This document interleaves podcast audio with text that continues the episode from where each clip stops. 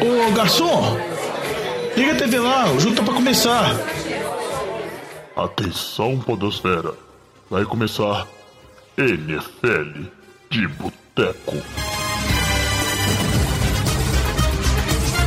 Bem-vindos a mais um NFL de Boteco, seu podcast preferido sobre futebol americano. Eu sou o Thiago de Melo e hoje estamos aqui no NFL de Boteco, ainda de quarentena, ainda gravamos online, mas estamos com a casa quase cheia, né, pela primeira vez esse ano. Temos aqui hoje o Diogão Coelhão. Tudo bom, Juvenil? E aí, Diogão, tranquilo? Vitor Oliveira também está aqui hoje. Beleza, jovem? Vitinho aí, Diogão e Vitinho estavam gravando sempre, mas hoje a gente vai poder contar. Que compromisso, rapaz! É isso aí, o Diogão puxa a orelha e hoje a gente vai poder puxar a orelha aqui ao vivo do Antônio Lamba. Fala, jovem. Ô, jovem, só não puxou a orelha ao vivo, não. Puxou a orelha, você tem que estar fisicamente no mesmo local. Ah, mas a gente pode fazer bullying virtualmente. Aguarde o programa. Jovem, eu tô Mas é- travando aqui a gravação, é, então eu vou te processar qualquer coisa, viu? Não, não tem problema. O Lamba que a gente só queria é, relembrar que é a primeira vez que ele grava, né? Esse ano. Parabéns, Lamba, pelo compromisso. e temos também, né? Ele que já gravou, mas também estava meio sumido, Luiz Borges. Fala, e aí, Luiz, beleza? Tranquilo, e aí? Boa noite. É isso aí. Então, Luiz tá só- até animado esse ano, hein? Com o começo do Patriots. Tá animadão. É Essa isso voz aí. Aí. ter emoções, pelo menos, Ah. né? Não, mas eu, eu queria dizer que o Luiz, ele, é- ele se segurou no draft, o draft inteiro, né? Esse programa de hoje a gente vai falar de draft. Ele ficou o draft inteiro falando, não sei porque que eu tô assistindo essa primeira rodada, o Patriots vai trocar e vai cair pro segundo round. Não tinha que dormir, tinha que dormir. Até que o Patriots foi lá, né? A gente vai comentar isso, trocou, não pegou ninguém no primeiro round, Luiz. Fiquei acordado à toa e foi dormir. É a vida de torcedor dos. Patriots. É mais ou menos dessa maneira, né? Mas antes de começar o programa, né, alguns recadinhos aqui. Como todos sabem, o programa é de draft, né? O draft acabou de passar aí, dia 23 de abril, 23 ao 25. Então a gente vai fazer um programa como a gente sempre faz para comentar, né, de como foi o draft, fazer uma brincadeira aqui de vencedores e perdedores do draft, né? Antes da gente é, seguir com isso, só nos recadinhos, mandar um, um abraço aí pro Guilherme Pereira, torcedor do Cardinals, que entrou em contato com a gente essa semana, tava conversando com ele, trocamos uma ideia lá nas redes sociais, e ele torcendo muito que seu time pegasse, né, uma OL nesse draft, porém, vamos dizer assim, não foi no primeiro round, tem que ver como é que as coisas aconteceram. E mandar também um abraço para todos os ouvintes do NFL de Boteco lá do Espírito Santo, né, a galera lá, né, através do Carlos lá de Aracruz mandou, né, que a galera se juntou num Discord, né, o pessoal da liga lá, é, acho que é Capixabão Dynasty, se eu não me engano, e juntou todo mundo para assistir e comentando o draft pelo Discord, bem bacana, né? E falar, né, para os ouvintes aí do NFL de Boteco entrar em contato com a gente e mandar mais recados que a gente gosta muito de saber, né? Quem ouve o NFL de Boteco, de onde que é, para que time que torce, né?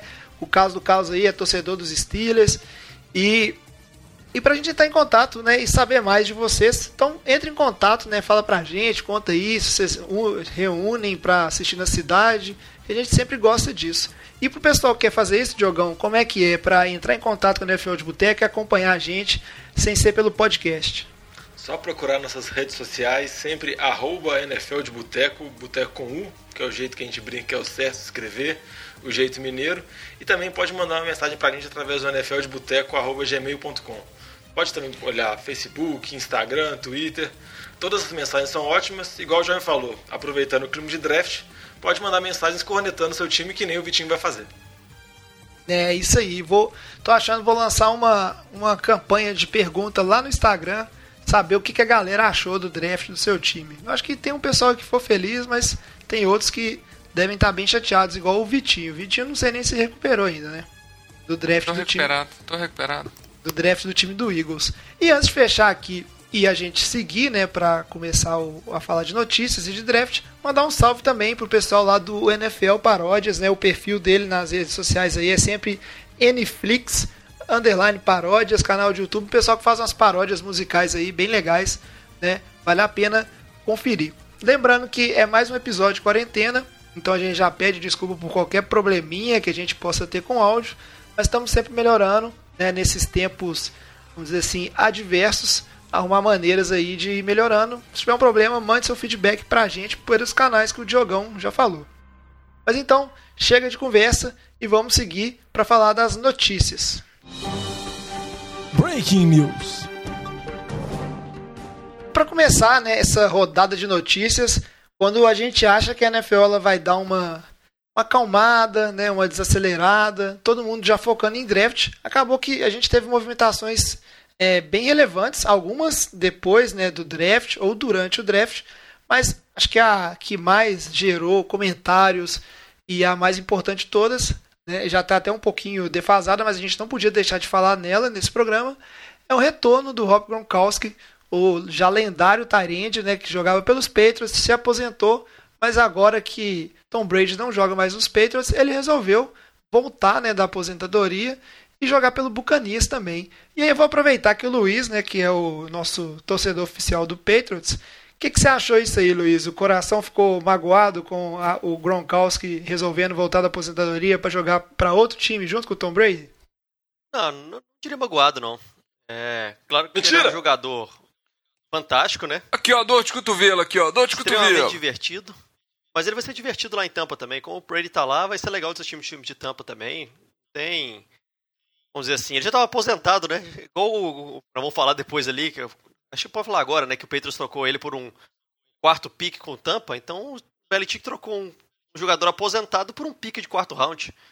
Para pro Patriots que não tinha nada, tá valendo. Eu nunca achei que ele fosse voltar para jogar no Patriots. Então, ter um pique de quarta rodada tá valendo aí para nós. E para ver o tanto dos Patriots é modinha que o objetivo é que vai ser divertido. Era divertido em New England, agora vai ser divertido em Tampa Bay. O importante é a diversão. É, isso mostra o quanto que o Gronkowski não queria mesmo jogar no Patriots. Acho que o tanto que jogar no Patriots é muito naquela fissura do Belichick de ganhar títulos, ganhar títulos. Acho, ganhar títulos, acho que os, não tem esse envolvimento com a equipe, não tem um ambiente ali muito saudável, né? Não vou falando que tem que ser uma equipe lá, ao final das contas é ganhar Super Bowl. Mas eu acho que isso mostra aí como que não tinha nenhum ambiente para ele voltar a jogar no Patriots mais, né?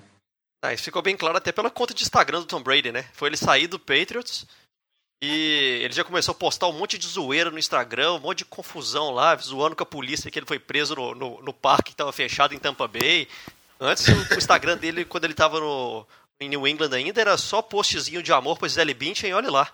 Agora liberou geral, só a zoeira, post tocando um, como é que chama, soando um tambor lá, como é que chama? Um chifre, um barulho esquisito e o Gronk vindo correndo tipo um dinossauro. O negócio liberou geral. Tampa Bay, ninguém é de ninguém, né? Flórida. Tá parecendo o Tommy dos Power Rangers chamando o Megazord com a flautinha. Exatamente. Essa é Só que era tipo um, um chifre de viking. É isso aí. Agora, é, fora a questão aí pessoal, diversão, né, sentimento, eu queria saber né, o que, que vocês acham, principalmente agora eu vou pedir a opinião do Diogão, que é o nosso ex-torcedor dos Bucanias, né? Pra quem não acompanha aí, todo ano, como o Diogão ele fala que não tem time, a gente coloca vocês, nossos ouvintes, para escolher para qual time o Diogão vai torcer. E ele já foi um piratão, torcedor dos Bucks. O que, que você acha em relação ao time dos Bacanias, jogador, é, Diogão? Ainda mais que os Bacanias têm dois Tyrants, né? Bons Tyrants, na minha opinião. E acho que não vai querer fazer, né? Ficar com três Tyrants. O que, que você acha que isso agrega? Você acha que foi uma boa movimentação? Ou não? Foi só a mãozinha do Tom Brady pesando aí, querendo trazer um jogador de confiança dele? O que, que você achou? Ah, eu acho que a mãozinha do Tom Brady pesa muito, eu acho que está tentando agradar ele ao máximo.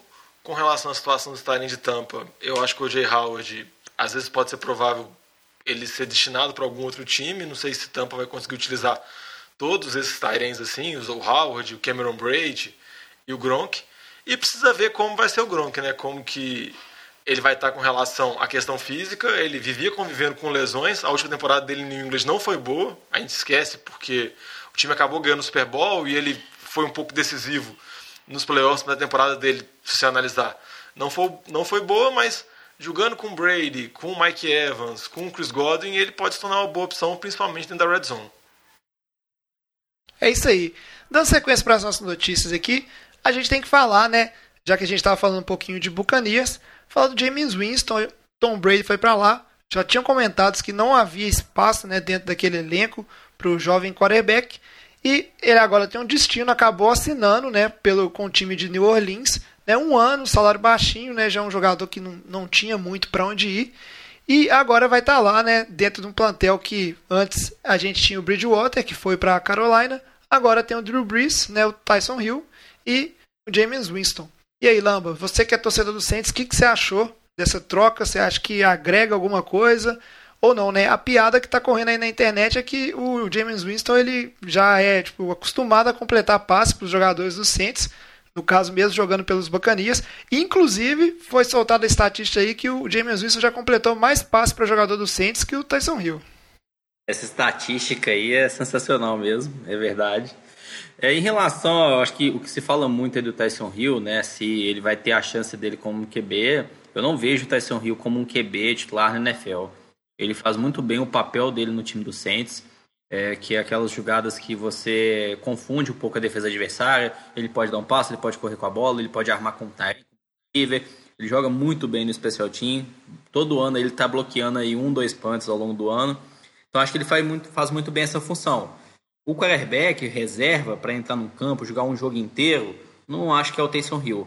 Então o Saints fez uma boa escolha aí com o James Winston. Acho que é uma boa contratação para esse ano.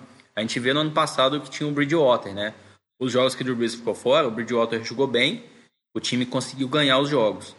É, o elenco do Saints como um todo é um elenco muito bom, né? Defesa forte, receivers, running back, linha ofensiva. Então é, fez uma boa aquisição, não poderia ficar dependente aí 100% do Drew Brees que já está mais velho, tem um risco maior de lesão. Caso ele machuque, o time não pode acabar a temporada. Né? Então, considerando as opções do mercado, o James Winston acho que ele tem mais potencial aí do que outras opções, né? A gente pode falar, sei lá, Joe Flacco, Ken Newton, né? Acho que ele tem mais potencial. Lógico, tem muito mais probabilidade de mandar turnovers, né? Não à toa mandou 30 interceptações no ano passado. Mas eu acho que foi uma boa opção. Quem sabe Drew Brees aí joga mais um, dois anos, James Winston che chega a ter uma chance né, de ser QB titular no time, né? Vamos ver no futuro. É, e... eu vou te falar que eu só torço para que se o Drew Brees fosse machucar e perder algum jogo nessa temporada, que seja o jogo contra a Tampa Bay, porque vai ser fantástico. James Winston em campo jogando contra esse time. Mas aí vai ser é, bom, jovem. jovem, porque o James Winston não lança pro time dele, então ele vai lançar pro Saints. Ele não sabe lançar pro Tampa, pro time de Tampa. Então vai dar certo. Mas, só para dar uma palavrinha rápida com relação ao James Winston, eu acho que ele apostou, ele viu que não tinha mercado na NFL como titular, e eu acho que ele tentou apostar numa reconstrução da carreira dele. Às vezes tentar diminuir esse número de interceptações que ele sofre, de turnover, sendo tutorado assim, pelo Drew Brees, tendo um pouco de conhecimento através do Sean Payton, e também vendo se pode surgir uma oportunidade mesmo em New Orleans, caso o Drew aposentar, ou caso ele substitua o Drew por lesão, como o Bridgewater fez. Valorizou e recebeu um baita contrato agora em Carolina. É isso aí. Seguindo um pouco para falar dessas trocas, né, um time que se movimentou bastante né, com a chegada do draft foi o 49ers. Né, algumas movimentações para conseguir picks. Era um time que estava é, sem muitos picks né, no, no, no meio do draft ali, segunda, terceira rodada, não tinha nenhum e por necessidade, né? O movimento, acho que a movimentação assim mais impactante né, foi a vinda do offensive tackle Trent Williams, né, que é lá do Washington, um jogador, acho que se eu não me engano ele foi pro Pro Bowl já sete vezes.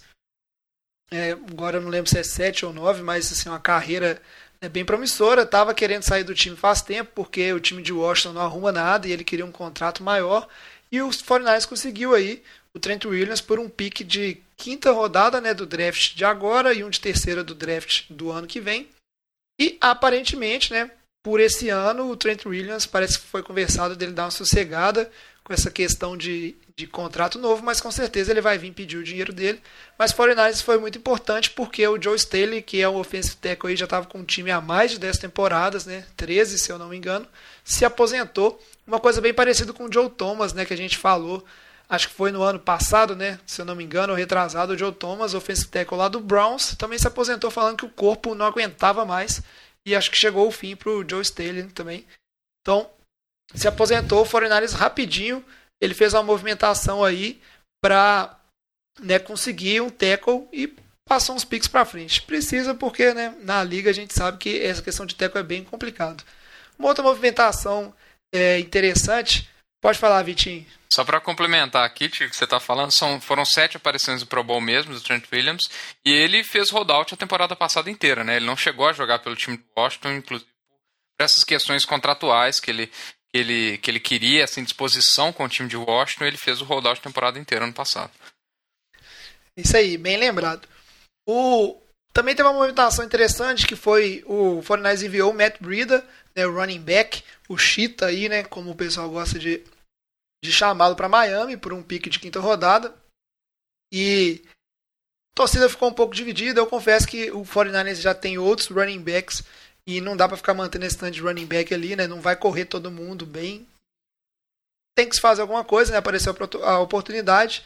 Miami que enviou o Kenyon Drake lá pro, pro time dos Lions. E a última movimentação foi o wide receiver é, pro Cardinals, exatamente. E a última movimentação foi o Marquise Goodwin, um wide receiver que na temporada que o, o Jimmy Garoppolo ali se machucou, ele destacou bastante. Ano passado ficou um pouco apagado, mas ele foi pro time de Filadélfia para uma escolha de sete rodadas e aí eu acho que resolveu o problema de receiver do Eagles, né, Vitinho?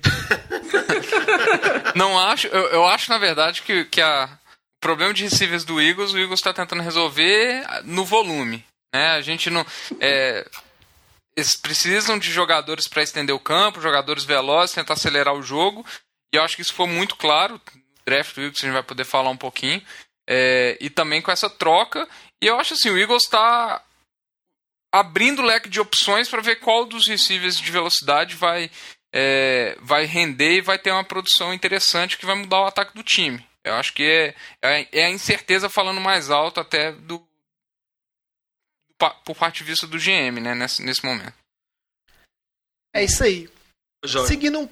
Fala comigo, Diogão. Vou falar um negócio do, do Brida que eu acho que ele vai ser importante em Miami, só lembrando que o líder de jardas corridas em Miami na temporada passada foi o QB com quase 40 anos, o Fitzpatrick. Uhum. Então, o, um novo corredor, a gente sabe que o Brida sempre apresentou bons números no São Francisco, teve vários problemas por lesão, quem já teve ele em fantasy sabe que é uma dúvida constante se ele joga, se ele não joga, se ele começa jogando e sai machucado.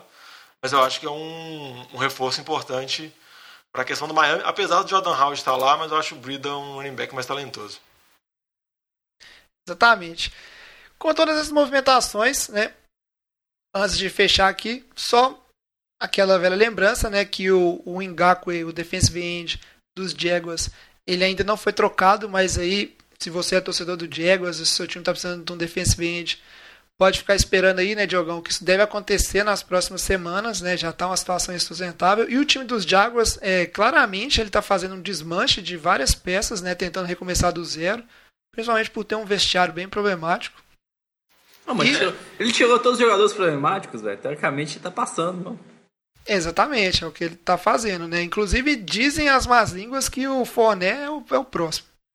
É, aí a, a, a, pergunta que você faz é se tem no vestiário os 20 jogadores são problemáticos ou tem algum outro problema maior de cima, da direção, comissão técnica, ou a culpa é só dos jogadores? É, não sei. Eu, eu sei que a gente vai comentar lá, vamos ver. É, e, finalmente, o fullback, o James Devlin, que já estava jogando há um tempo aí com os Patriots, se aposentou, né, Luiz? Então acho que mais uma coisa, né? New England está acabando o time mesmo. Vai sobrar só o Tio Bill. É, Tigão. Você sempre fala isso uma hora e ia virar verdade, né? Mas é. É isso, cara. Eu previ com certeza. o jovem uma hora acerta, não é possível. É, uma hora vai acontecer. Mas vamos ver o que, que vai dar. Eu não tenho muita opinião formada ainda. É muito ruim o Devlin aposentar, com certeza. Ainda mais que é por questão de lesão, né? Uma cirurgia que ele fez no pescoço na temporada passada, ele não conseguiu recuperar, então é sempre ruim. Porque ele não é um cara tão, tão velho assim. E ele era muito importante, um dos melhores fullbacks que jogavam na NFL. E é mais uma das perdas que teremos para esse ano no time dos Patriots. Vamos ver se o tio Bill com os vendedores de hambúrguer e agora, sei lá, os enfermeiros do coronavírus que ele vai contratar para jogar no time lá. Qual vai ser o, o nível do, do, do, time, com qual, quarterback que seja, né? É, a incógnita é muito grande, é difícil da gente comentar sobre o time do Patriots ainda. Vamos aguardar pelo menos a pré-temporada. É. O time do Patriots está no projeto Trevor Lawrence 2021. Esse é o projeto. E é isso aí, vai tancar. Vai tancar ou então vai tentar ganhar só com o Special Teams. É um dos dois. Mas beleza, falamos as notícias, agora vamos né, pro tema principal do programa de hoje, que é draft. Ô Fábio Júnior, traz aquela porçãozinha de batata frita e uma cerveja gelada pra nós. Como eu falei lá no início, né, o draft aconteceu dia 23 de abril agora, né, até o dia 25. Então, é, e foi um draft diferente por conta da questão do isolamento social, da pandemia. E aí foi toda uma estrutura montada, né, para acontecer esse draft com as pessoas remotamente, né, afastadas umas das outras.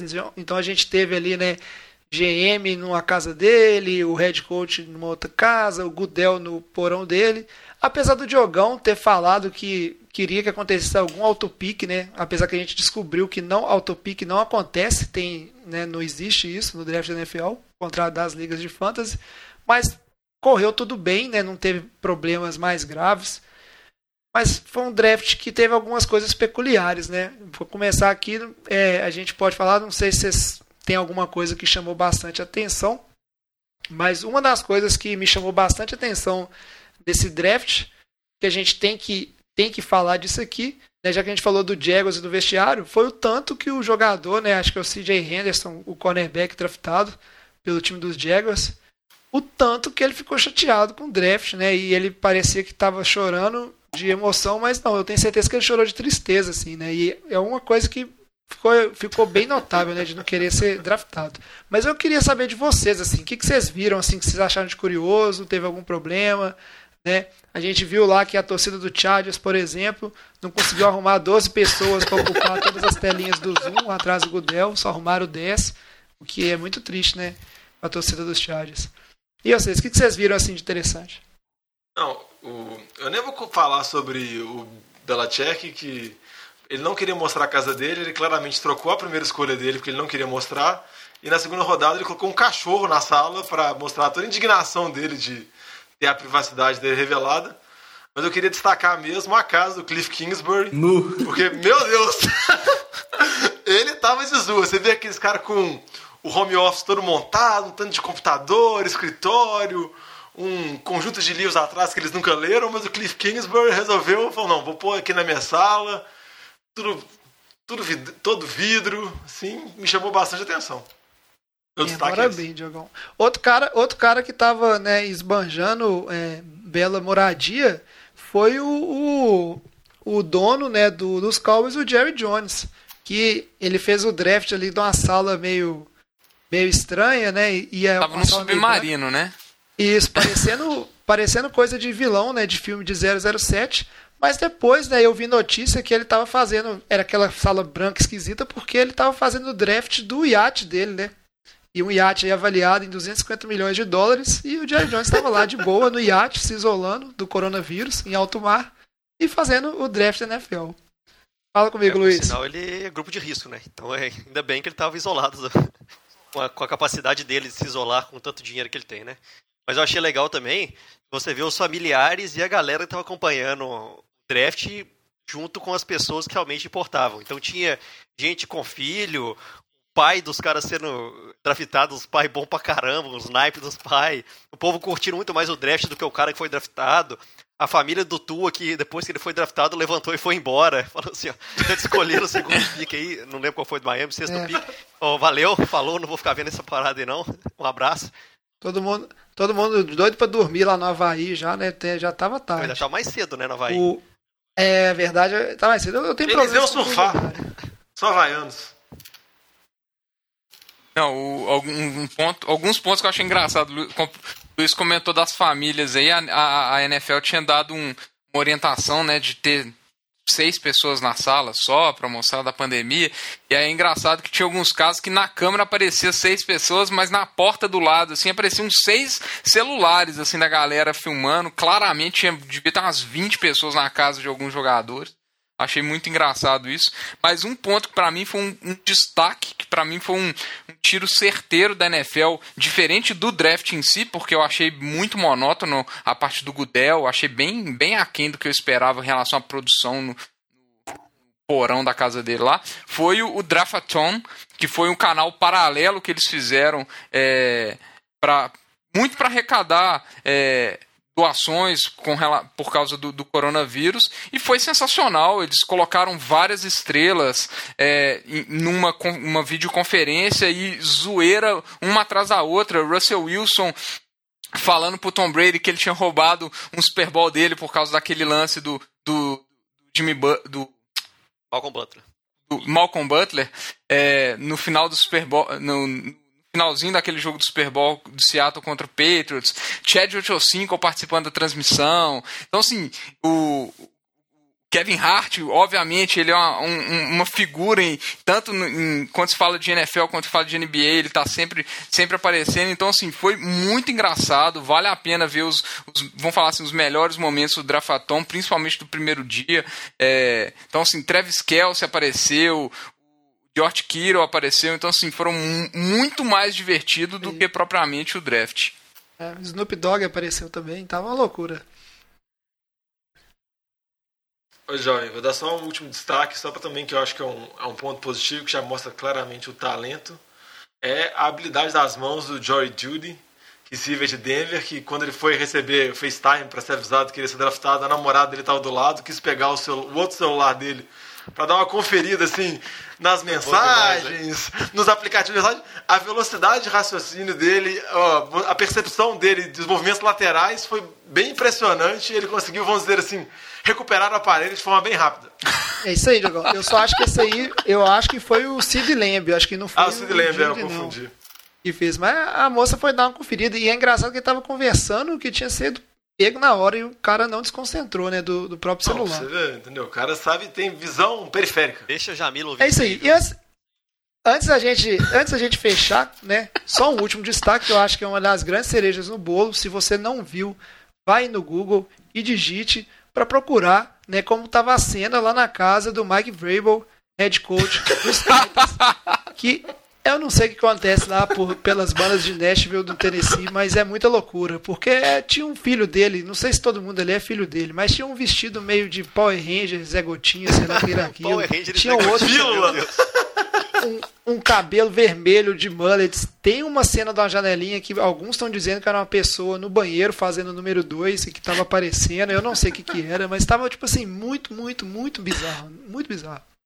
Então vale procurar aí, procure se você não viu ainda. Né, coloca aí Draft NFL 2020, Mike Vrabel, é head coach do Titans. Agora, é, teve esses momentos engraçados, né? O, a gente até publicou lá nas redes sociais do NFL de Boteco o cachorro lá do, do, do Bill Belichick, que inclusive se chama Nike, né? Descobri isso. E tava lá o cachorrinho bonitinho fazendo o draft as escolhas de, dos Patriots, né? E parece, né? Nós vamos comentar isso aqui, os Patriots, quem tava fazendo as escolhas era o cachorro mesmo. Mas isso, como os Patriots não tinha nenhum pique na primeira rodada, né? Vamos falar um pouquinho dessa primeira rodada, que ela começou um pouco parada, né? Parada no sentido assim, dentro do que era esperado, né? Foi um início de draft meio sem emoção, eu queria que vocês comentassem é, um pouco disso aí. Principalmente vou, vou pedir o Vitinho para começar comentando, porque o Vitinho foi um que falava, né, falou com a gente no programa anterior, a gente fez uma prévia do draft, da possibilidade de ser um draft um pouco mais parado em termos de trocas, por conta dessa questão de ser online, de dificuldades técnicas. Você acha que isso influenciou ou não? Os times que não conseguiram trocas, né? O que, que você acha que aconteceu? E comenta um pouquinho desse início de draft para a gente, Vitinho. Ô, jovem, assim, é difícil a gente saber se influenciou, se foi por culpa de influenciar ou não, ou se os times que poderiam subir, né, principalmente para pegar QB ali, Miami e Chargers, eles estavam, na verdade, confortáveis com, com a posição que eles estavam e, e assim, ah, o que chegar tá bom. Porque era muito pouco provável é, que, que alguém subiria tanto assim no draft, né? Alguém que precisasse de QB conseguisse subir tantas posições ali para ir para terceiro, quarto no, draft, a ponto de pegar o Tua ou o Justin Herbert, né? Então, isso assim, eu acho que Burrow era uma opção lógica para Bengals, é, o Chase Young também para Redskins, eu acho que era, a gente comentou que era muito pouco provável ser uma escolha diferente, né? O Chase Young que bateu recordes lá é, do, do Bolsa, dos irmãos Bolsa lá na, no college. É, então, assim, as duas primeiras opções eram pouco prováveis, né? E aí ficava a dúvida com relação a Detroit e Giants, que eram os grandes nomes que poderiam ser trocar para baixo ali para alguém subir é, subir para QB. Mas provavelmente eles iam querer uns valores muito altos no draft. E tendo as duas opções do Tua e do Justin Herbert, eu acho, acredito que Miami e Chargers ficaram, na verdade, confortáveis com a posição que estavam, é, no sentido de, ah, provavelmente vai chegar um, um dos dois. É, então, assim, pelo que a gente viu nos, nos, nos picks para baixo, é, os, os, os, provavelmente os preços seriam muito altos em termos de, de, valor de draft e era uma classe que, que esses dois times tinham muitos picks, mas eles tinham muitas necessidades. É, a gente até viu o Chargers subindo, é, voltando para o primeiro round, fazendo dois picks no primeiro round. Então a, acho que foi mais uma questão de, de conforto mesmo com, com o que poderia vir. É, e para mim, assim, a grande surpresa desse nível de draft né, foi a seleção do Giants. Né? O Giants a gente sabia que poderia ir de um OL, mas para mim fica a surpresa em qual eles, eles, eles selecionaram né, com, com, com Andrew Thomas. Eu acho que não era uma das, das dos principais nomes, eu acho que os três outros eram, eram opções melhores.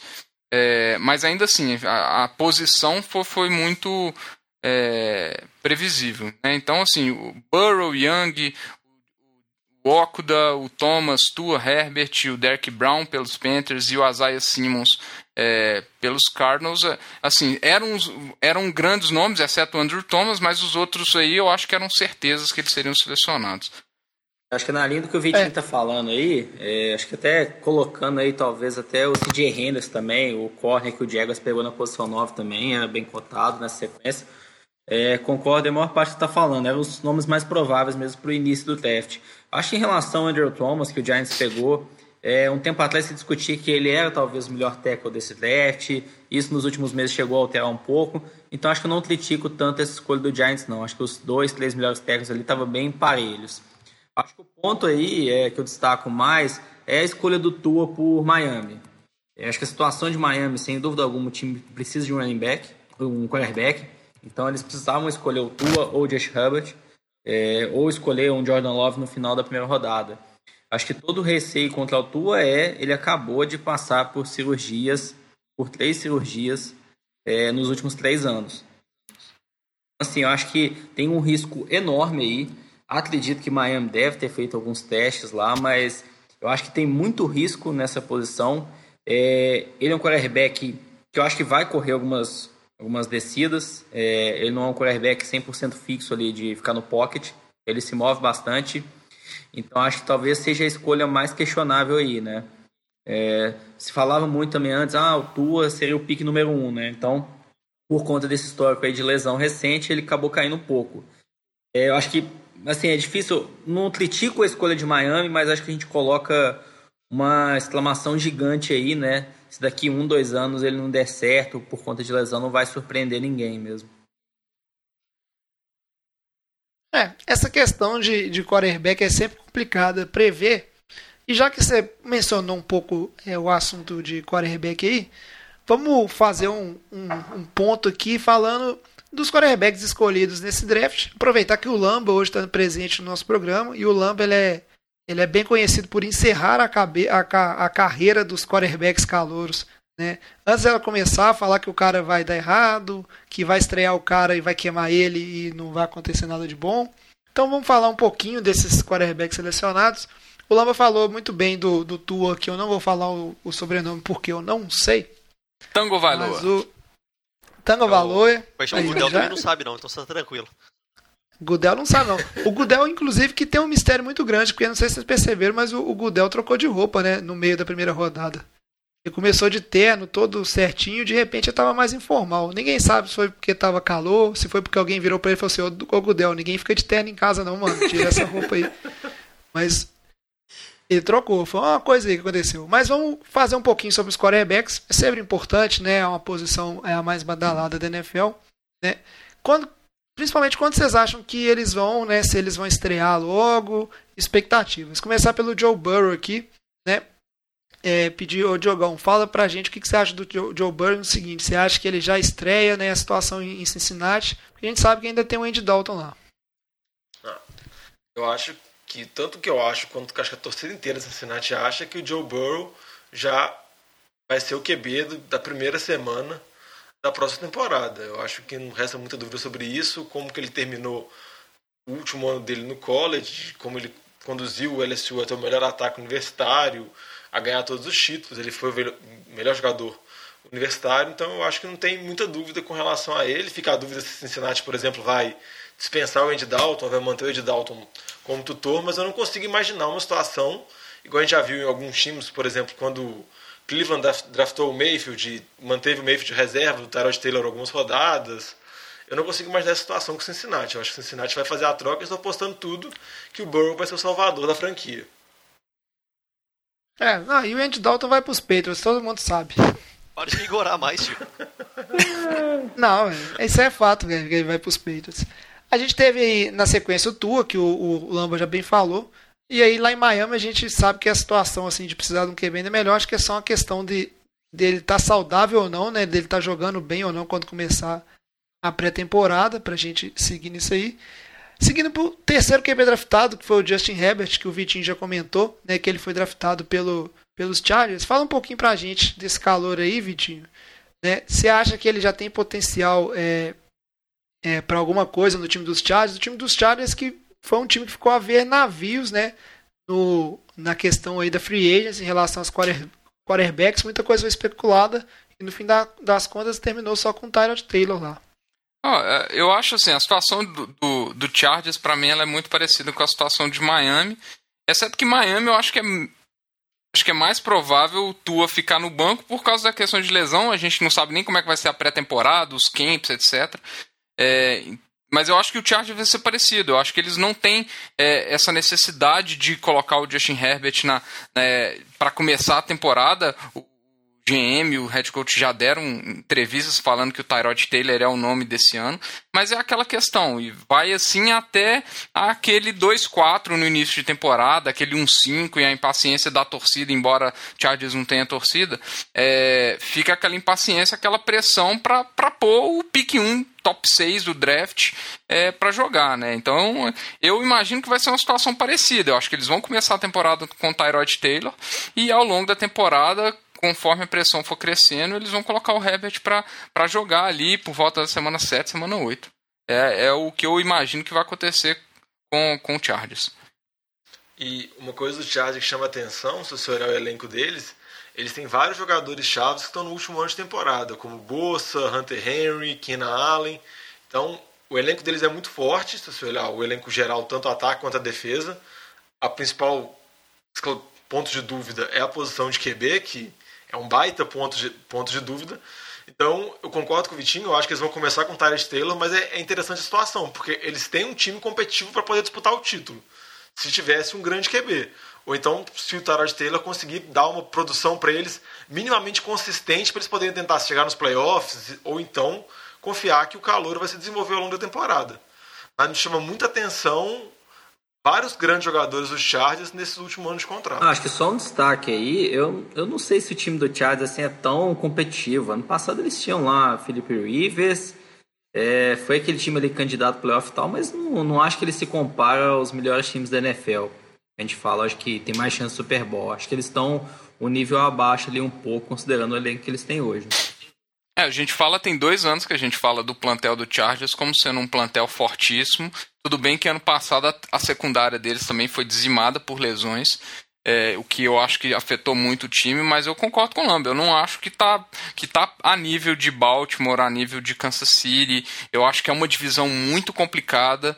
É, e, mas eu, assim, eu não acho que nem Tyrod nem o Justin Herbert conseguem levar esse time para algum cenário importante é, de playoffs ou final de conferência com, com mesmo com esse plantel que o Diogão comentou de último ano de, de contrato de vários jogadores, etc. Eu acho que não, não é solução nenhum dos dois nesse primeiro ano. É, mas aí vocês têm que dar um desconto pro Diogão, porque apesar dele não torcer pra time nenhum, a gente sabe que lá no fundo ele torce pro Chargers, ele tem um, um sentimento pelo time dos Chargers, então ele tá sempre aí na esperança né, que acontece com muitos times. Aí a gente falou né, do início do draft, que ele foi seguindo um certo script, não teve grandes surpresas. Né? Quem devia sair foi saindo, não necessariamente na ordem. Já que a gente está falando de QB, vamos pular para um momento aqui que foi, acho que foi a, a primeira grande surpresa que aconteceu na primeira rodada, pegou todo mundo desprevenido, que foi a movimentação do time dos Packers. Né? Subiram do pique, se eu não me engano, estava no pique 30 Vamos lá para o pique 26 para pegar um cornerback, o Jordan Love, que o Vitinho, inclusive, falou muito bem dele. Né, e subir fazer esse pique. E isso deixou muita gente é, indignada, né? Porque, obviamente, o time de Green Bay tem o Aaron Rodgers e todo mundo considera que talvez foi um grande erro. E eu queria saber de vocês. Vocês acham que, que quem me explica nessa movimentação de, de Green Bay e o torcedor de Green Bay tem sentido em estar tá, né, decepcionado com isso aí, tá revoltado? Tem. Com certeza. Não, assim, eu não tenho como defender. Acho que assim foi uma, um erro total. É, teve uma... Olá, eu queria saber o seguinte: você acha que seu time tinha interesse em pegar esse quarterback? não, acho que não, jovem, de verdade. Teve oportunidade. Só para saber se sua opinião, como torcedor do Saints, ela tem um pouquinho de, né? Não, de não. inveja e tal. não, Mas se pegar, você é ver o Lama Teve a falando chance, um né? excelente prospecto. Teve a chance, ele passou, o Saints não escolheu. Então, se o Saints quisesse ele mesmo, teria esco escolhido. Então não foi. Eu acho que. Não estou falando que o Jordan Love não é um excelente prospecto, não é um bom prospecto. Eu acho que a situação do time do Packers é uma situação totalmente diferente de 2005.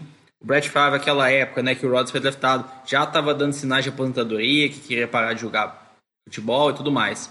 Então não é o que está acontecendo agora, né? O Rodgers está falando que vai jogar até 40 anos de idade, vai jogar mais 4 anos. Então não faz sentido nenhum o seu QB titular, que é um dos melhores da história, falar que quer continuar jogando por mais 4 anos e você draftar um quarterback na primeira rodada. Esse quarterback vai o quê? Vai ficar aí 3 anos no, no banco, o Rodgers sair depois ele assumir? Eu acho que não imagino você pegando um QB na primeira rodada para ele ficar três anos no banco. A situação mais provável que a gente imagina é o quê? Talvez dois anos. Ele ficar dois anos significa que o Rodgers vai ser trocado em algum momento, né? Então acho que a única coisa que deve passar na cabeça lá de Matt LaFleur, do, do GM, do Packers, é trocar o Rodgers talvez daqui um, dois anos. Eu acho que não tem outra estratégia que seja plausível eles terem em mente. É, não vejo o Love ficando três anos ou mais no banco. E o Rodgers quer continuar jogando, é o que ele indica, né? E antes do draft, o Rodgers deu entrevista falando numa TV, falando assim, não, o que eu torço é, é pro Packers pegar um jogador de skill position, né? É, faz tempo que o time não escolhe um jogador de skill position e tal, a gente precisa disso. Aí vai o time e faz isso na sequência, né? Então acho que o ambiente também dentro do vestiário vai ser horrível, né? Quando, quando a gente estava vendo o draft, né? E a gente viu o São Francisco pulando para a 25 posição e pegando o Brandon Ayuk, que é um receiver que subiu no, no nos últimos dias, né? Nas, nas, na véspera do draft, subiu muito o que se falava do, do Brandon Ayuk. E aí, logo em seguida, o Packers subiu para a 26 posição. A primeira impressão que eu tive é: desesperaram, porque saiu o receiver que eles queriam, eles vão pegar um receiver, né? E aí surgiu o, Jordan Love. Eu concordo com tudo que o Lombo falou, não vejo sentido nenhum. O Packers no ano passado era um time que se falava, estava na disputa, foi para os playoffs, per, é, per, perdeu no, nos playoffs e tudo mais. Então é um time que, que ainda está nessa, nessa vibe de, de, de contender e tudo mais. E a gente sabe que era um time que tinha muitas dificuldades na posição de receiver, tinha dificuldades na defesa, principalmente na posição de linebacker e tudo mais. E assim, gastar um pique número um com um QB que com certeza, ou ele vai, no mínimo, ele vai ficar dois anos atrás do Aaron Rodgers. A, a, a opção de contrato do Rodgers é, é no terceiro ano, então pode ser uma troca, mas ainda assim é um, é um gasto muito alto e não só um gasto, né? Ele trocou para cima para fazer isso. Então, assim, se o Packers tinha tanto interesse assim, quem que poderia passar, entrar ali no, entre o 26 e o 30 pique é, que teria interesse no Jordan Love? É, tem isso avaliado também. Para que, que ainda assim gastou capital para subir no draft? Então, é, são coisas que assim é, deixam um pique muito questionável. Eu condeno bastante esse pique. É, se eu já não achei o do, do Eagles bom no round 2, o do Packers no round 1, então, meu Deus, e ainda sub, pagando para subir, eu acho horrível. Só que aí, para completar isso, o Packers ainda vai lá e pega um running back na segunda rodada. Tipo assim, as melhores jogadores do ano passado do Packers foram o Aaron Jones e o, e o Aaron Rodgers. Assim, eu acho que o Jones ainda foi melhor que o Rodgers. E aí você pega um QB e um running back nas duas primeiras rodadas. Então, assim, eu critico bastante não só o pique do Jordan Love, mas também o, o pique do. O, o segundo, o pique do segundo round do Packers. Eu acho assim, um desastre. E aí eu já aproveito então, Vitinho, já que você está nessa revolta com o pique dos Packers, eu aproveito para saber o que, que você acha né, do próximo quarterback que saiu aí, o Jalen Hurts, que saiu na segunda rodada, para o seu time, o Philadelphia Eagles, que em teoria é outro time que tem um QB titular e está precisando de tantas outras coisas. Bom, eu particularmente não, não gostei do, do da escolha. É, eu acho que o Eagles tem uma deficiência gigante na secundária que não é solucionada só com um jogador. Então, assim, o fato do Eagles não ter selecionado é, um, um safety, ou ter endereçado um defensive back no, no início do, do round, para mim, não, não me agrada a, a, as escolhas. É, a gente dá um, um, um, voto de confiança pro. Eu já gastei meu voto de confiança do, com, com o Howie Roseman é, no, no primeiro pick e o segundo pick para mim foi bastante questionável da mesma forma, né? Então, tem muitos reportes. Ah, o Eagles não vai usar ele como QB, vai ser um Taysom Hill 2.0, vai usar falou, ele como, como running back. Eu não acho que vai, que vai ser isso. Eu acho que eles draftaram ele. Vai, pode ser que se utilizem algumas formações de Wildcat, parecido com o que foi Michael Vick na época do, do McNabb. Eu acho que vai ser alguma coisa no máximo nesse sentido. Não acho que, vai, que, que ele vai ser um coringão igual o Tyson Hill é. Acho que são jogadores diferentes. Mas sim, eu acho que o Eagles pegou ele pensando como a necessidade de ter um backup, de, de um QB backup no caso de uma lesão do Carson Wentz. É, acho que vale o pique? Não acho que vale o pique. Tinha opções de free agent, né? A gente viu logo em seguida o Saints é, assinando com o James Wilson, que eu acho que era uma opção melhor, sabe? Eu acho assim, é, é melhor você colocar o seu, o seu capital de, de draft é, numa posição que pode mudar o seu time a ponto, uma necessidade real para um time que pode competir nos playoffs, do que gastar num, num QB.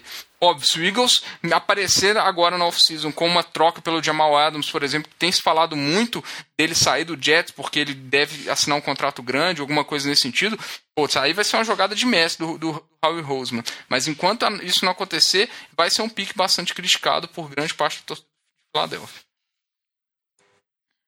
É isso aí. Eu não, independente de explicação, é, não faz sentido como vai usar, não faz sentido você gastar um pique de segunda rodada de um jogador que você vai usar menos de 5% dos snaps.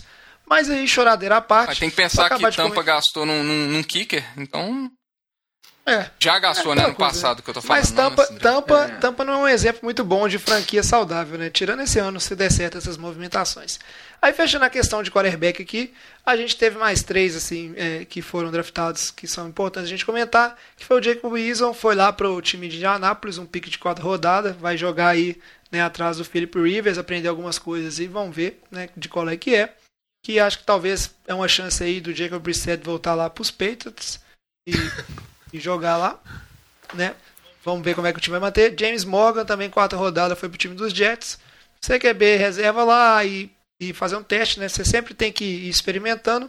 E também outro time que tem um QB novo e draftou na quinta rodada o, o time dos Bills pegou o Jake Fromm, que também vai lá para não necessariamente fazer uma competição, mas para ser desenvolvido e ver o que, que é.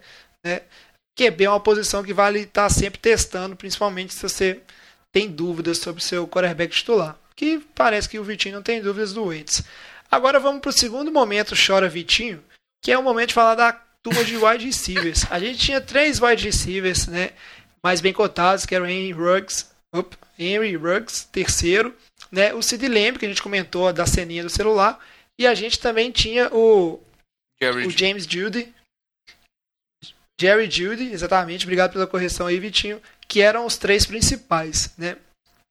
Eles acabaram, né, demorando, tipo assim, eles saíram, acho que não foi nem tão fora do que era previsto, a gente teve né, alguns times que talvez ia pegar receiver e não, não pegou. O próprio San Francisco 49ers, né, com o primeiro pick, ele acabou pegando um DT. Mas os times que estavam necessitados ali, Las Vegas Raiders pegou o Ruggs com o pick 12, né, o Denver Broncos, que estava precisando também de mais armas para o seu ataque, pegou o Judy no pick 15. E aí, existia muita expectativa pelo CD Lamb, o time do Vitinho, que era o time dos dos Eagles né, na expectativa de encorpar o, o, o, seu corpo de recebedores, né? Só que a gente viu o Sid Lamb sair no pick 17 para o time dos Cowboys. E aí eu queria saber de você, Vitor, você acha que isso aí foi uma, uma afronta direta do Jerry Jones para pegar o último receiver dos três principais e não deixar sobrar para o Eagles?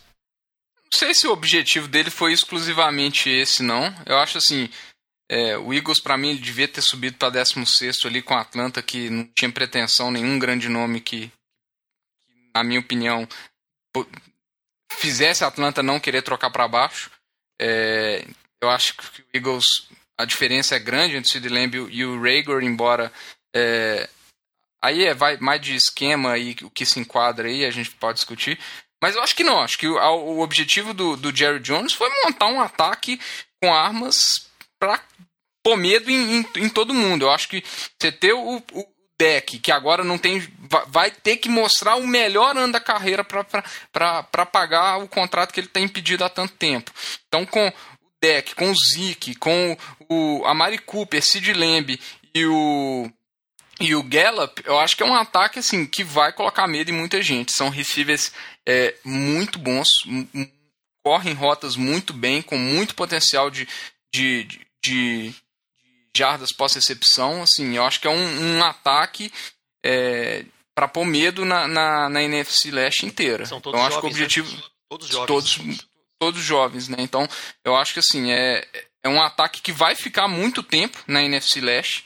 Então, assim, pô, você tá falando que você vai assinar o, o deck, vou falar assim, 4, 5 anos, no, próximo ano. Você vai ter, você tem o Zeke com, com um contrato recente, a Mari Cooper com um contrato de 5 anos recente, Sid Lamb com um contrato de 5 anos, é, contrato de calouro, mais o Gallup com 4 anos. Então, assim, é um ataque que vai ficar no mínimo 4 anos jogando junto. Então, assim, vai dar muito trabalho na NFC Leste. Eu acho que é uma, uma estratégia interessante do, do Jerry Jones. Para mim foi uma surpresa, porque se falava muito do Dallas.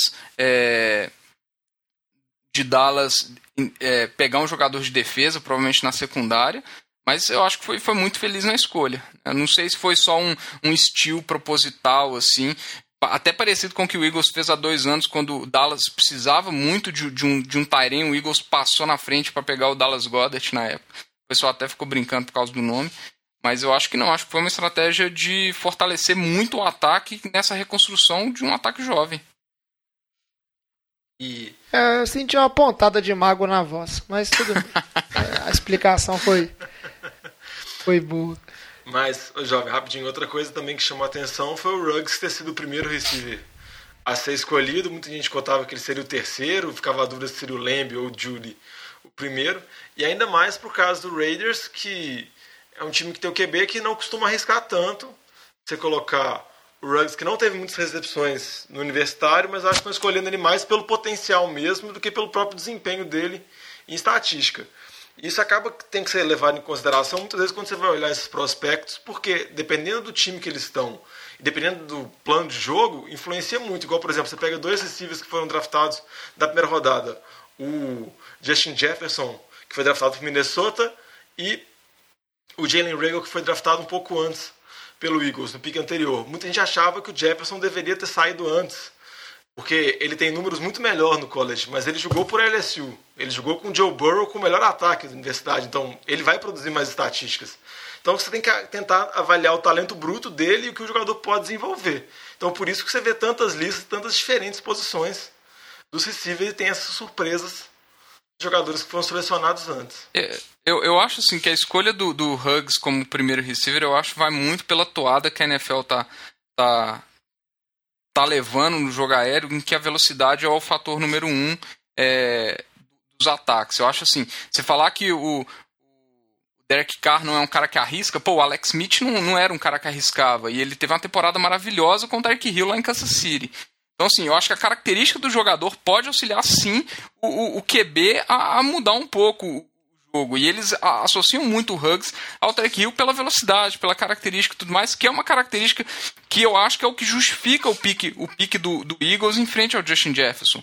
Eles falam que, que o Rager ele teve um draft, um, um combine ruim para a característica dele, de um, de um recebedor de velocidade, mas no Pro Day dele, ele teve um tempo não oficial do, de 40 jardas de 4,22, que seria o melhor tempo é, um, de um receiver da, da classe. Então, assim, a velocidade tem falado muito nos ataques da, da, da NFL atualmente. Então, eu acho que isso que foi o, o, o diferencial para o Ruggs ter sido o primeiro receiver da classe. E também pelo Rager ter sido selecionado na frente do Justin Jefferson. É isso aí. Como a gente disse, né, a gente já previa, que falando que era uma classe de receiver muito boa, né, muito extensa. E nas duas primeiras rodadas a gente teve 13 wide receivers saindo para diferentes times. O time dos Broncos, inclusive, pegou dois wide receivers, né, reforçando bastante o ataque. Mas outra classe que a gente falou que era boa e que teve muito jogador saindo foi a classe né, dos offensive tackles. Muitos times aí tentando é, reforçar sua linha ofensiva. Inclusive, né, times que pegaram é, quarterback tipo, na temporada passada, né, draftando aí os possíveis jogadores que vão é, proteger esses QBs aí de franquia, né, até então essa é a intenção, pelos próximos anos. Então, é bastante gente buscando, né? A gente comentou lá do Thomas saindo é, no pick 4. Mas o, como o Lamba bem falou, era uma classe assim muito boa e é difícil julgar também é, quem é melhor que quem, porque tem algumas características diferentes, esquema tático. Então você tem bastante coisa aí, mas a gente ainda teve, né, é, bastante jogadores, seis saindo, né, só na primeira rodada. O alguém quer comentar alguma coisa desses OLs ou podemos seguir? Acho que é nessa linha que você falou, assim, até a gente comparando com o ano passado, né? No ano passado saíram quatro offensive tackles na primeira rodada. Sim, o primeiro foi selecionado na posição 11 o segundo só na 22 segunda, né? A gente viu aí foram tackles sendo selecionados bem no início, né?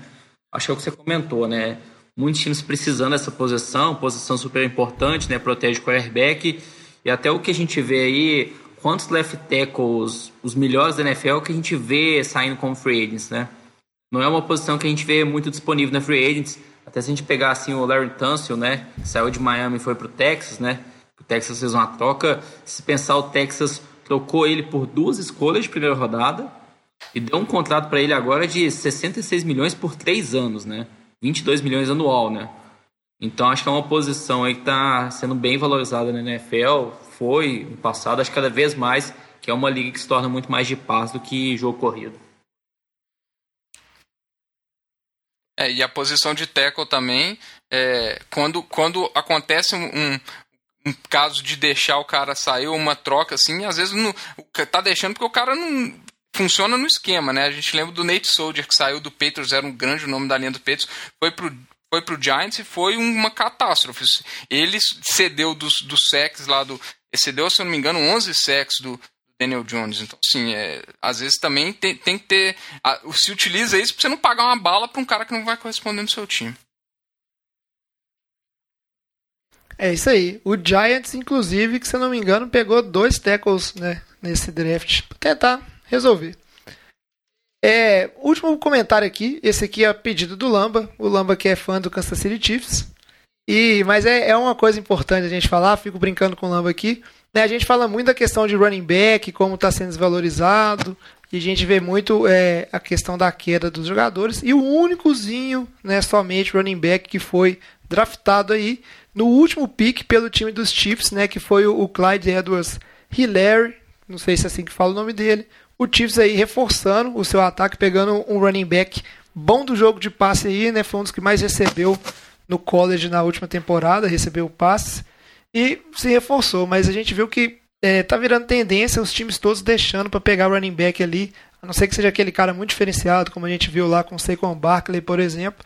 Todo mundo saindo, né? Segunda rodada, terceira rodada e aí para frente. Até um ponto, um, só um ponto interessante aí, rápido, jovem. O que se fala hoje na NFL, talvez alguns times podem começar a avaliar pegar um running back na primeira rodada, né, principalmente no final, porque os jogadores selecionados na primeira rodada do draft, eles têm uma opção do quinto ano de contrato, né, que é uma escolha do time.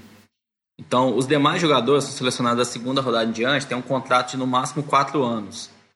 Então, a gente fala muito de running back aí que a melhor fase da carreira, né, é no início, quando ele é mais novo, vem ali fresco do college, né, com pouco uso. Então até Kansas City aí sendo a última escolha da primeira rodada, tem essa possibilidade eventual, se tiver essa decisão de ter essa escolha da, do quinto ano, né? Ter esse jogador aí por cinco anos num contrato de calor, que é sempre mais barato. É isso aí, o time dos Chiefs agora é cheio de running back bem jovens lá, né? Que vão estar aí por um tempo. Vamos ver se pelo menos um deles viga nesse ataque que já é muito bom. Agora a gente tem esse panorama geral vamos fazer um bloco aqui de vencedores e perdedores para fazer aquela análise, né? Quem se deu bem e quem se deu mal no draft desse ano. Esse assunto é bom, hein? Merece mais uma cerveja. E vamos começar aqui falando então de vencedores, deixar para meter a ripa nos times aí depois. Vamos fazendo uma, uma, ordem aqui. Começa pra gente, ô Diogão. Quem que você acha que foi né, um vencedor? Vale qualquer coisa, né? Time, jogador, torcida, o que, que você acha, né? quem que se saiu vencedor desse draft aí da NFL em 2020. Jovem, um que eu acho que pode se considerar vencedor, pelo menos pode ter boa esperança na temporada, eu acho que é o Drew Locke, o jovem QB de Denver. O time trouxe boas opções de receiver, trouxe o Judy draftado na primeira rodada, trouxe também o KJ Hamler, que também, igual o Vitinho comentou, é um receiver também muito rápido, que foi draftado na segunda rodada. Denver fez uma troca para conseguir selecionar ele. Denver também draftou jogador de linha em outras posições do draft. Então, eu acho que o Drew Locke agora já tem algumas armas muito boas, juntando ao Cortland Sutton, que teve uma temporada muito boa temporada passada. É o Noah Fent. Esse aqui é, é o Noah Fent. Então, ele tem armas jovens, armas boas, então se espera que ele consiga se desenvolver e se espera que depois de Denver, da saída do Peyton Manning, há tanto tempo atrás, Denver realmente consiga ter um QB definitivo. Óbvio que vai precisar muita evolução do QB, mas em termos de armas, eu acho que ele está muito bem servido pelos prospectos que estão chegando. É, no mínimo ele se deu bem na confiança que o time está depositando nele, né, de trazer tantos reforços assim. O time de Denver que está aí, né, desde a época do Peyton Manning, que está derrapando para arrumar alguém para se firmar nessa posição de quarterback. E seguindo aqui, Luiz, quem que você acha que, que foi um vencedor aí nesse draft? Eu acho que o time do Cincinnati Bengals, eles conseguiram, vamos dizer assim, organizar um time que era realmente horrendo. É um time que esse ano vai ter chance, pelo menos. E é o que, eles, o que a gente pode esperar com o torcedor de um time que foi, sei lá, nojento na temporada passada, um time que não tinha chance nenhuma de disputar de igual para igual para outras equipes, é que o draft faça sentido e você sinta que seu time agora tem a chance de competir, tem a chance de disputar. E pelos nomes que trouxeram para Cincinnati, com mais alguns que já existem na equipe, faz sentido de agora a gente entender que pelo menos é um time que vai disputar, que vai brigar ali talvez não com Baltimore, que talvez tenha um time muito muito organizado, muito bom, que ano passado teve uma das melhores campanhas da NFL, mas pelo menos para Cleveland, para Pittsburgh, eles podem brigar talvez para um wild card. Talvez não vai ser um time que vai para os playoffs ainda, mas creio que alcançaram um objetivo nesse draft, sabe? E você, Vitinho, quem é o vencedor para você? Olha, eu, eu, eu, eu acho que Dallas foi um vencedor, mas não vou falar não, porque senão vai doer meu coração aqui. Então eu vou, vou eu vou falar aqui da, do time de Carolina. Eu acho que foram muito felizes na, na ideia de tentar reconstruir a, a defesa é, a partir do draft. Então o ataque já, já vinha com dois receivers jovens é, dos últimos drafts. Tem o McCaffrey, tem o Bridgewater, então já era um, um ataque vamos falar assim, com as, com as principais posições ali é, já consolidadas, então eles foram atrás da defesa. O último draft eles foram felizes com, com, com, com o jogador de defesa, e aí esse draft eles pegaram, pegaram sete jogadores de defesa, começando com, com, com o Derek Brown, que eu acho que foi uma boa escolha. É, era o principal nome de, de DT da linha, então acho que é um, um assim, uma grande adição. É, e no segundo round eles conseguiram pegar, pegar o, o Gross Matos, um, um edge rusher que estava muito cotado para o primeiro round. Então acho que essas duas escolhas principalmente é, dão muito valor a, a, essa defesa do Carolina Panthers. E você, meu caro Lamba, quero saber quem que você foi o vencedor. Você é muito bom para meter a ripa no time dos outros, agora eu quero ver. Fala alguém aí que foi um vencedor. Será que foi o Saints? Não, não, acho que não tem que. O, o draft do Saints foi normal. Eu acho que o, o, time que a gente pode falar que foi um vencedor é o time de Cleveland. É, o time de Cleveland conseguiu ficar na décima posição e selecionar um tackle, o Jedrick Wilkes, que era talvez um dos cotados também para ser uma das primeiras escolhas de tackle. Então é uma das principais necessidades do time eles não tiveram que fazer nenhuma troca, selecionaram um jogador que eles esperavam. Foi o, o primeiro draft né, do novo GM lá do time, do Andrew Barry. Então acho que assim, ele fez uma escolha segura, era a principal necessidade do time, não inventou. É, conseguiu outros jogadores com uma boa, um bom potencial nos outros, nos outras rodadas do draft. Então acho que foi um bom começo aí pro, pro novo GM do Cleveland, considerando que é um time que a gente fala e tem diversas peças jovens, né? Diversos problemas de vestiário, aparentemente, né? questão de Miles Garrett, não sabe como vai voltar, Baker Mayfield como vai ser esse ano, né? Então acho que foi uma, um bom começo esse ano aí pro time de Principalmente considerando também que, que o Grandelpit, o safety, o segundo safety nesse draft aí, em termos. Vamos falar assim, o que se falava ser o segundo safety, caiu pro segundo round e Cleveland conseguiu garantir ele também. É isso aí. Eu não vou falar vencedor nenhum, não, porque eu tô é, muito feliz com o draft do meu time e eu não acho que teve vários vencedores. Eu quero saber se mais alguém aí tem algum palpite de vencedor ou algum comentário pra fazer, antes a gente seguir para falar dos perdedores. Por favor, vamos passar os perdedores, muito mais legal. Tô ansioso, tô ansioso. Então tá bom, se é pra falar, né, dos perdedores, eu vou começar de... eu vou começar de novo. Vou seguir a mesma ordem aqui, vou dar a oportunidade do Diogão falar primeiro. Diogão, fala de um perdedor pra gente. Ó, eu não vou roubar o pique do Vitinho e do time de Chicago. Mas meus perdedores vão ser os Tyrens de Chicago. Ah, Porque tem Diogão. nove Tyrens no elenco. Então, se você é um Tyrene de Chicago, existe uma grande chance de você ser dispensado nas próximas semanas ou de você praticamente não jogar. Porque a não ser que Chicago monte uma formação utilizando só Tyrens em campo, que seria uma inovação na NFL. Vai ser o Taren, nove Você- Tarens do Trubisky e o Nick Foles. Ô, ô Diogão, eu só queria, só queria deixar claro aqui que tem nove Tyrants hoje, mas eles já dispensaram dois depois do draft, viu? Então, poderia ser muito mais, né? E só lembrando que desses Tyrens, eles trouxeram Jimmy Graham na free agent. Então, tem reforço veterano, tem reforço calor. O primeiro pick de Chicago no draft, Chicago pela troca do Kalil Mack, não tinha uma escolha na primeira rodada, tinha uma escolha só na segunda rodada. Eles- foram o primeiro time a selecionar um Tyren. Então, o meu detalhe é só esse mesmo para um time de Chicago que aparentemente gosta muito de Tyren. Ah, isso aí, cara. Tyrande é a posição do futuro. E você, Luiz, quem que você acha que foi um perdedor nesse draft? Ó, eu li aqui na pauta e vocês estão querendo colocar o, o time de New England. Mas o, o time de New England, você acha que não foi um perdedor, não? Eu acho que todo Não, mundo foi um vencedor, velho. Eu, eu coloquei o, time ataque dos- de New England. Mas é- Se você conseguir é me falar complexo. como que o ataque de New England sai melhor do draft, você me É explica. complexo de dizer porque o o draft de New England é sempre muito bizarro, velho. Todo ano eu acompanho, todo ano é um monte de cara que ninguém conhece, todo ano é bizarro. Esse ano eu acho que não fugiu disso. Eles trouxeram aí pela primeira vez desde a época do Gronkowski e do Aaron Hernandez. E, é, vamos dizer assim, por mais que um cara tenha morrido na prisão e o outro agora tá em Tampa Bay depois de ter aposentado e voltado, o Gronkowski foi três vezes campeão do Super Bowl, então foi um draft de sucesso, eu diria, em relação a Tyrants. Agora eles fizeram isso de novo, vão tentar aí repetir a dose. Se Deus quiser, não com tendo uma- um falecimento de um deles. E o resto mais com foco na defesa e na OL. E eu não vejo como um perdedor o ataque em si. É É certo que eles não, talvez não tenham trazido um QB ou um wide receiver, mas o tio Bill falou, ah, porque eles não chegaram pra mim na posição que eu esperava, do momento que eu esperava. Ele fala isso todo ano, nem adianta perguntar pra ele por que que não draftou.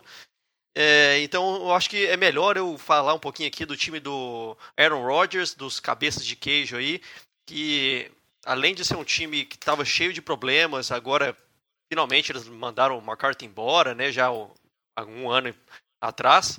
Mas quando tinha a oportunidade de melhorar um pouquinho e dar um pouquinho mais de chance para Aaron Rodgers mostrar que ele ainda vale alguma coisa, porque ele foi totalmente mediano nas últimas temporadas, eles contrataram outro QB para falar assim, vou botar a pressão de outra forma, em vez de dar receiver, vou botar um cara para te substituir aí. E quem perde são só os torcedores, que eu adoro, porque eles são muito chatos no Instagram e coisas da vida aí.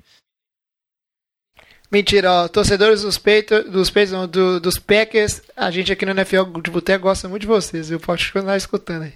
Jovem, eu quero a palavra aqui para poder defender minha pauta.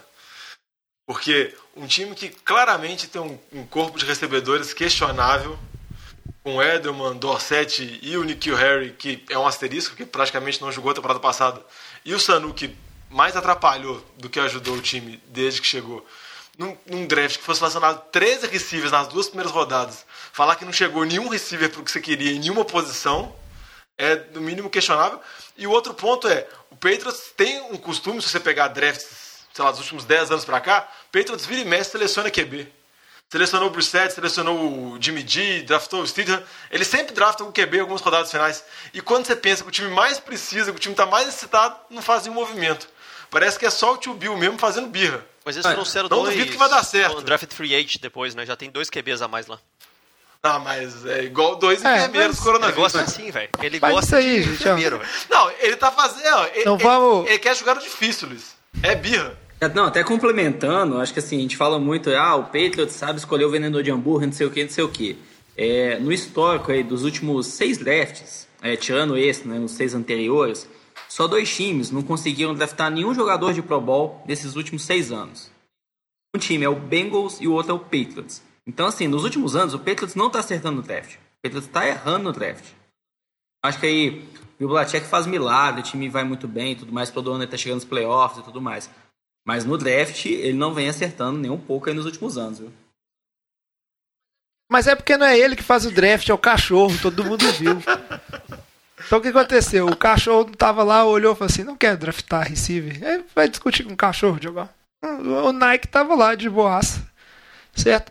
Vamos seguir aqui a pauta, vocês ficam brigando aí, ó. Eu, não, nem, eu nem falo, ó. Vocês têm que trazer igual eu. A dinastia acabou esse ano. Eu, tô curtindo. Eu quero saber qual que vai ser a próxima. Eu sou anti-Chiefs agora, porque eu tô amargurado ainda com ter perdido o Super Bowl.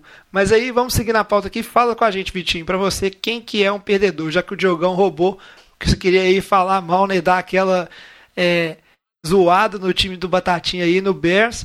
Pra você, quem que foi um perdedor? Ah, Pra mim, um, um perdedor desse draft aí foi o Karen Johnson de Detroit. É, Detroit que, na verdade, nos últimos anos troca de running back na mesma velocidade que, que Cleveland e Cincinnati trocam, né? Porque é, um running back atrás, atrás do outro.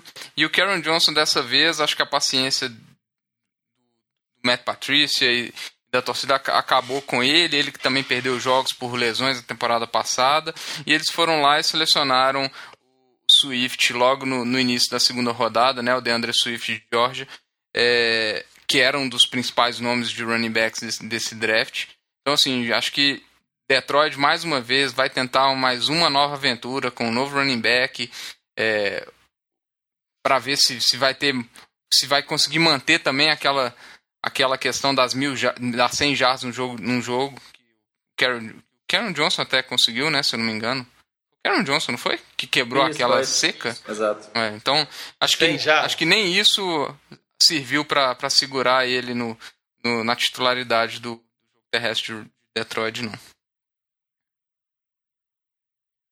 E você, Lamba, o que, que você acha que foi um perdedor Eu aí? acho que primeiro eu queria reforçar que o perdedor mesmo foi o Aaron Rodgers, né? Eu acho que não tem nem como a gente não falar, né? Acho que disparadamente o principal perdedor nesse draft aí, toda a confusão que vai ser esse time de Green Bay esse ano e talvez o próximo. Eu acho que colocando mais um, um nome, um time aí na pauta, eu diria o Atlanta Falcons. É, o Atlanta Falcons é um time que teve um grande problema da defesa no ano passado. É, tem um ataque muito bom, de estrelas, mas a defesa é muito fraca. É, se falava muito do Atlanta subir no draft, conseguir pegar o CJ Henderson, o cornerback.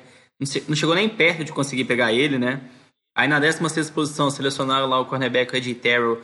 Não era tão cotado para ser naquela posição. Falam que tinha umas possibilidades de troca com o Eagles. Então acredito que a melhor opção para Atlanta talvez teria ser trocado, ter trocado com o Eagles, né? Para o Eagles selecionar o Sid Lamb, Atlanta selecionar um corner depois. Então acho que depois desse draft não vejo muita melhora no time de Atlanta, eh, principalmente na parte da defesa, que era mais deficitária. Eu acho que isso vai se perdurar para essa temporada, né? É isso aí. Mais alguém quer jogar algum perdedor? Não, torcedor do 49ers, que o time ainda não tem seguir, QB. Aí, eu- não, você tem que desapegar disso aí. eu cara. acho que o filho do Seu Mike time- Vrabel foi um grande perdedor viu né, tava muito horroroso. Eu, eu vou jogar aqui um último perdedor que, que eu pensei, que na verdade não não é perdedor, mas eu acho que esse ano sempre tem classes que vão bem e vão mal. E a classe dos safeties aí, ela deu uma, uma caída esse ano. Não tivemos nenhum safety escolhido no primeiro round. Inclusive, né, o Xavier McKinley, que era cotado para sair, talvez até numa posição ali mais alta, visto necessidade dos times, não saiu. E a gente viu, por mais que a gente fala né, que jogador de secundária é muito importante, e essa questão de marcar o jogo de passe, o Lamba está sempre reforçando aí que o jogo da NFL hoje são passes. A gente viu aí, né, seis cornerbacks saindo na primeira rodada, cinco linebackers e nenhum safety. Felizes foram os times, né, que conseguiram draftar, né, os safeties bem cotados aí na segunda rodada e adicioná-los ao seu plantel. Mas é uma classe que nos últimos anos, né, a gente já comentou, teve a questão do Earl Thomas, né, em Seattle, como é que é uma classe que está ficando um pouco é, desvalorizada, né? Uma classe, no, no caso, uma posição, né, que tem perdido valor, certo? Mas no final, é a, ver, a verdade é que nesse draft ganhamos todos porque teve draft e a gente pôde aí se divertir. Tá todo mundo com esperança, né? Olhando seus times, vendo os jogadores. Na hora você acha o pique ruim, mas depois você fica sonhando aí, achando que seu time achou uma joia rara e vai dar tudo certo. Mas como tudo que é bom tem que chegar ao fim, vamos agora pro nosso bloco de fechamento. Ô galera, nós estamos fechando a cozinha, vocês vão querer mais alguma coisa? E aí, para fechar o programa aqui rapidinho, né? A gente comentou né, de como é que foi esse draft. Vão acompanhando os próximos programas. A gente vai agora ao longo, né, de até chegar ali, né, se tudo der certo e não tiver nenhuma alteração no calendário, chegando ali mês de agosto, a gente começar a ter jogos de pré-temporadas e se preparando. Nós vamos fazer agora uma série de programas comentando assuntos variados e previsões de rodadas. Daqui a pouco, né, mais para frente, acho que ainda leva mais um mês, a gente vai fazer o nosso tradicional programa avaliando todas as divisões da NFL e todos os times né, como é que eles estão para essa temporada, muitas previsões, a gente é muito bom de previsão, a gente acerta muito. e, Aham. né, e vão, vão Eu prometo seguindo. que esse ano eu não vou inventar no prêmio de calouros ofensivos do ano ou jogador defensivo do ano. No passado, Você não consegue, lá, você tem que ser diferente. no passado foi demais, too much. E esse ano eu vou, até quem não tiver no programa, eu vou pegar o, o palpite só pra gente poder falar mal depois. Mas a gente vai ficando por aqui, né? Espero que vocês tenham gostado do programa. Ô, Jó. Manda. Oi. Posso dar uma dica cultural? Pode dar uma dica cultural, Diogo. Ó, um documentário do Netflix, The Last Dance, ou O Último Arremesso, que conta a última temporada do Michael Jordan no Chicago Bulls. Conta toda a carreira dele, tem quatro episódios, sai um episódio toda segunda-feira, são dez episódios total. Pra quem gosta de esportes americanos, quem gosta de NBA, muito bem feito e muito interessante. Recomendo. Isso é muito bom, Diogo. Eu vi o primeiro episódio, gostei bastante, ainda não, não consegui ver mais Porque está ocupado, né? É, e mesmo- na cidade. Exa- exatamente. E mesmo eu que, tipo, eu que né, não acompanho tanto basquete, foi bem legal, muito, muito bem produzido assim. É impressionante como é que o pessoal consegue produzir bem esses documentários esportivos lá no, nos Estados Eu Unidos. tenho que admitir que, que eu fiquei um pouco confuso com a ordem cronológica, que vai um vai e volta É o tempo inteiro, mas é, muito bom mesmo. O, o, eu recomendo você pegar, dar uma olhada no Wikipedia, assim, pra você saber pelo menos os anos que começam os títulos, onde entra cada um, pra você ter uma ideia, porque eles acabam destinando cada episódio a um determinado personagem, a um determinado ponto de história, então acaba tendo um vai e volta. E se você não é tão familiarizado, fica perdido, mas mesmo assim é muito bem feito. É isso aí. Então fica essa dica cultural aí para você matar o, o tempo durante a quarentena e o isolamento, né, já que não tá podendo sair. Né, escutar o NFL de Boteco, ver esse documentário aí, né, o último arremesso, tá lá no Netflix. Né. O, se você não tem acesso ao Netflix, pede a ser emprestado com um colega aí, né, pra você ver na, na- no perfil dele. Que é tranquilo, sempre rola de emprestar. Qualquer coisa, Certo? manda e-mail pra NFL de Boteco já vem passar dele. É, pode ser também. Manda e-mail pedindo. E aproveitar que você falou de mandar e-mail, Diogão, eu- a gente aqui do NFL de Boteco quer saber se você ficou satisfeito né, com o, o draft do seu time ou não. Porque a- essa interação é importante, né? A opinião de vocês é importante como torcedores, né? E não só sobre o seu time, pode ser outros pontos que você acha que a gente deixou de fora aqui, que seriam importantes, ou que você achou engraçado, ou que achou relevante. Manda pra gente e pra mandar, né, entrar em contato com a gente, como é que faz, Diogão? É só procurar nossas redes sociais, arroba NFL de Boteco, Boteco com U, ou pode mandar um e-mail pra gente no nfldeboteco.gmail.com.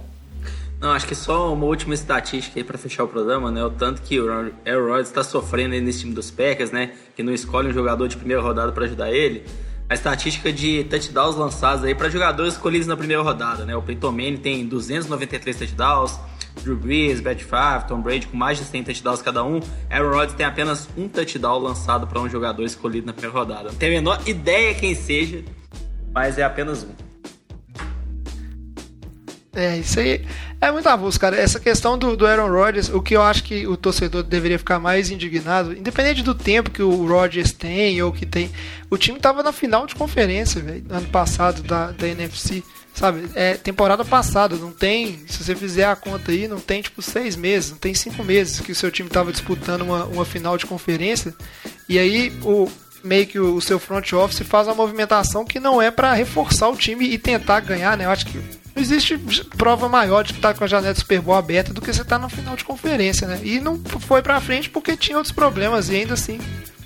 É, tem que estar tá indignado mesmo, mas é aquela coisa. Faz parte. Fala aí, Diogão. E, e, o melhor é as justificativas que aparecem, como por exemplo, por que da seleção do Jordan Love? Ah, não, que fez isso, o Matt LaFleur fez isso para cutucar o Rodgers, para tirar ele da zona do conforto, para fazer é, ele voltar bom, aos níveis. Então, então vai, é o famoso fogo no parquinho. É isso aí. Com certeza a gente vai acompanhar muito, porque agora é muito recente, né? Ainda não teve training camp, não teve nada, não, não se encontraram ao vivo. Então esse assunto não vai morrer durante a temporada né, inteira. O pessoal vai esmiuçar isso bastante e com certeza ele vai aparecer várias vezes no NFL de Boteco. E aí é só continuar acompanhando a temporada com a gente. Por enquanto, episódios quinzenais a cada duas semanas, mas já já a gente volta com episódios semanais. Certinho? Então a gente fica por aqui, esperamos que tenham gostado. Traz a saideira, fecha a conta, passa a régua e até o programa que vem. Valeu. Valeu. Valeu. Falou.